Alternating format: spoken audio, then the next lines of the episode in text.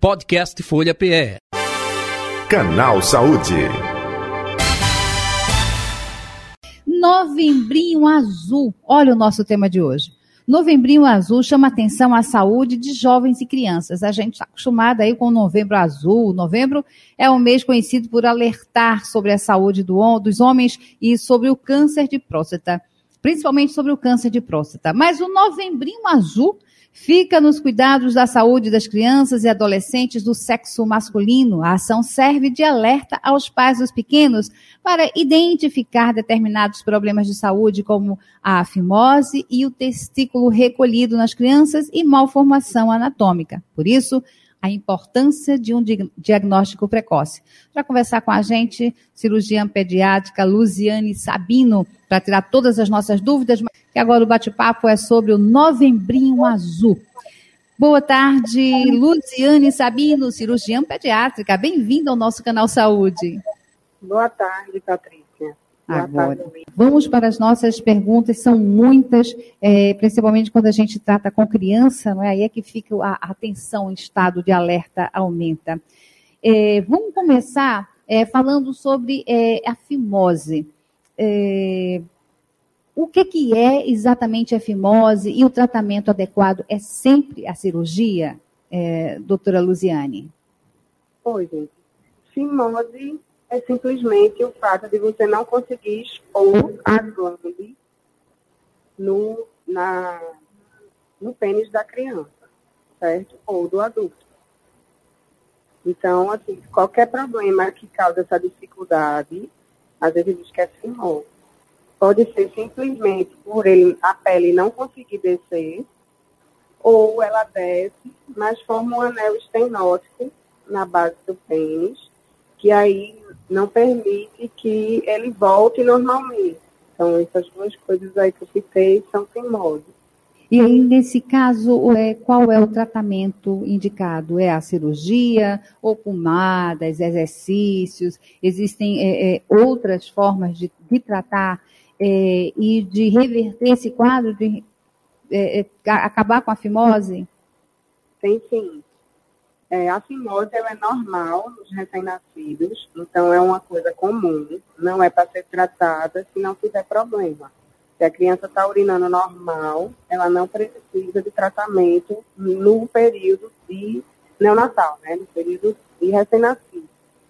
Quando ele começa, quando a criança começa a desfraudar, lá para os dois anos e meio, três anos, é que a gente vai se preocupar com essa fimose se ele não resolveu espontaneamente sozinho, se ele não abriu sozinho, aí é que a gente vai indicar o tratamento.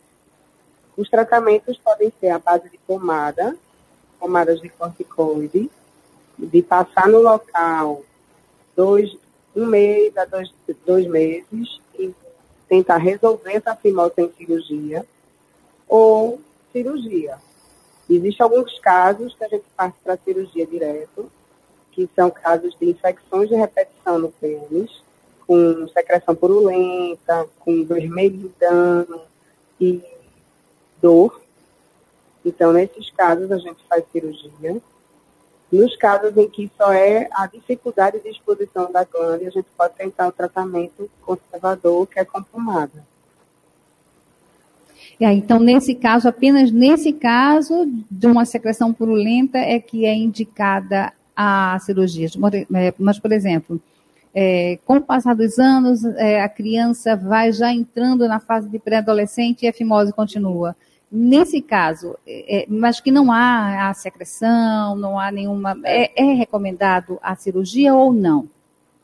Depende de cada caso. Às vezes você tem um pré-adolescente que ainda não atingiu a puberdade e que o pênis é menor. Então, dependendo da situação e do grau de, é, de que esse, dessa pele, do estado dessa pele, a gente pode usar pomada ou cirurgia. Vai depender da avaliação caso a caso. Caso a caso.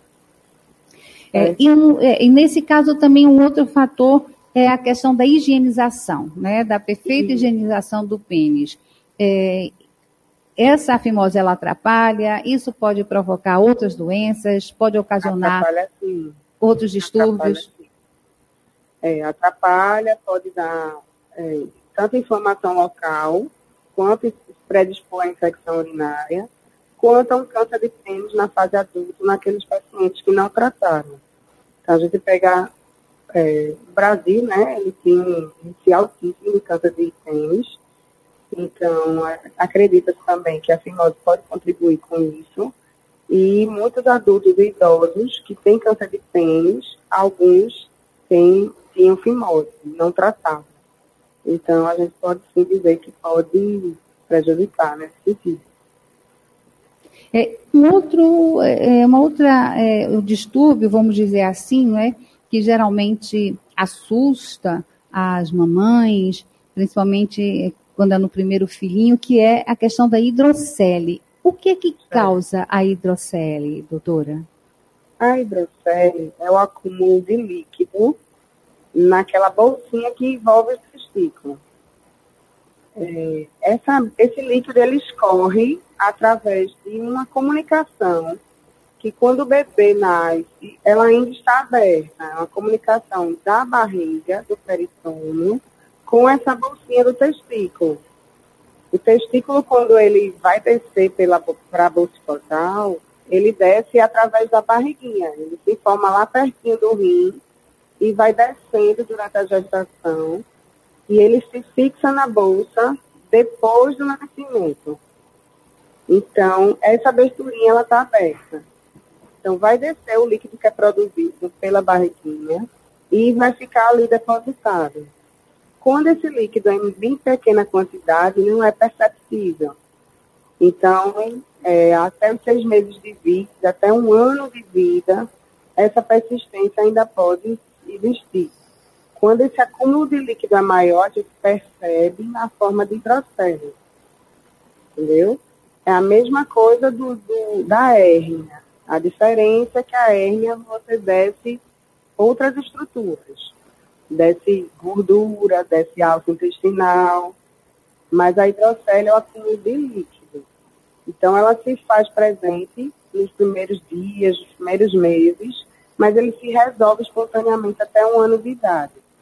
Quando não se resolve, aí é cirúrgico, aí você tem que tratar. E aí, é, causador, é, a senhora falou em hérnia.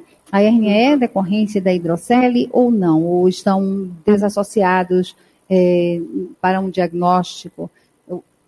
Na, na criança, tem a mesma fisiopatologia, ou seja, a mesma causa mas não são iguais, né? O acúmulo só de líquido a gente chama de hidrocele e outras estruturas hérnia. A hérnia tem que ser tratada imediatamente após o diagnóstico. A criança vai ser diagnosticada e tratada. A hidrocele a gente pode acompanhar até um ano de vida. É diferente da hidrocele de adulto. A hidrocele que surge no adulto, normalmente ela é cirúrgica, porque não tem essa comunicação. Então, algum problema no testículo, na absorção desse líquido, ou por trauma, ou por outros tipos de doença, vai acumular líquido ali na boca escrotal. E aí causa dor. Essa hidrocele causa mais dor do que a da criança. É, doutora Luciane, no caso da criança, é, essa, esse líquido ele desaparece normalmente mas pode voltar? E se voltar, é recomendado então uma intervenção cirúrgica ou acompanhar mais de perto o, o, o que está acontecendo? É, ao diagnóstico, o ideal é sempre acompanhamento, justamente para a gente ter noção de se ela vai regredir até um ano e se ela vai ressurgir depois. Se ela regrediu até um ano e depois ela ressurge, então essa comunicação não fechou então vai ter que ser cirúrgico. Doutora Luziane, e o testículo retrátil? É, é, é, comum isso acontecer? Isso é perigoso? Pode causar é, problemas mais na fase adulta, de infertilidade? Tenta, como é que se trata é, essa questão do testículo retrátil?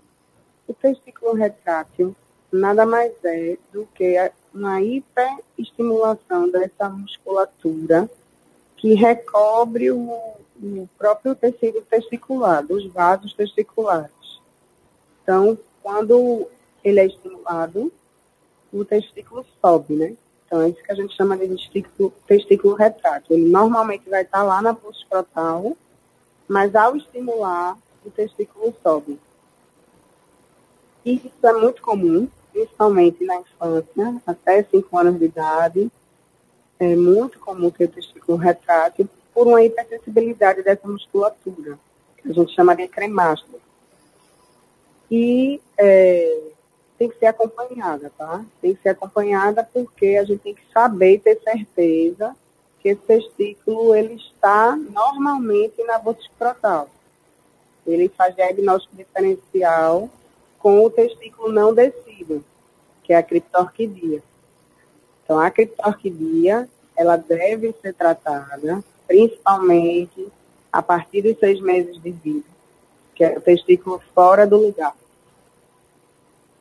E aí, nesse caso, é, pode causar é, a infertilidade na fase adulta ou não? Se for um testículo retrato, onde a maior parte do tempo esse testículo está fora da escrotal, sim, tem que ser tratada e pode prejudicar a fase adulta. O testículo ele tem que estar na bolsa escrotal, porque a temperatura é menor, a célula testicular sofre menos.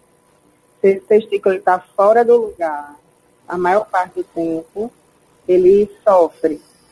Então, as suas células passam a morrer e ele pode é, produzir substâncias que atuem também no outro testículo, que pode ser normal.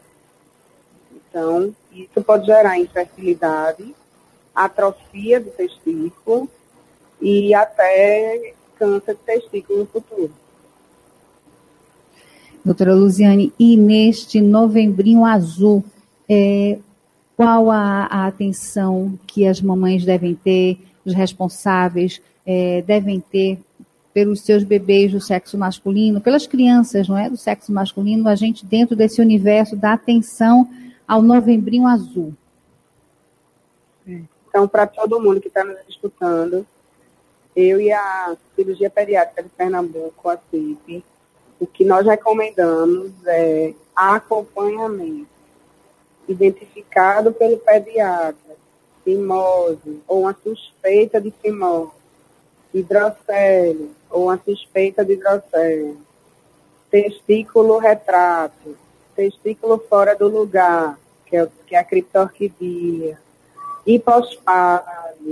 qualquer malformação da genitália e do aparelho reprodutor masculino, além das malformações urológicas, é, recomendar ir no cirurgião pediátrico e ser acompanhado por ele.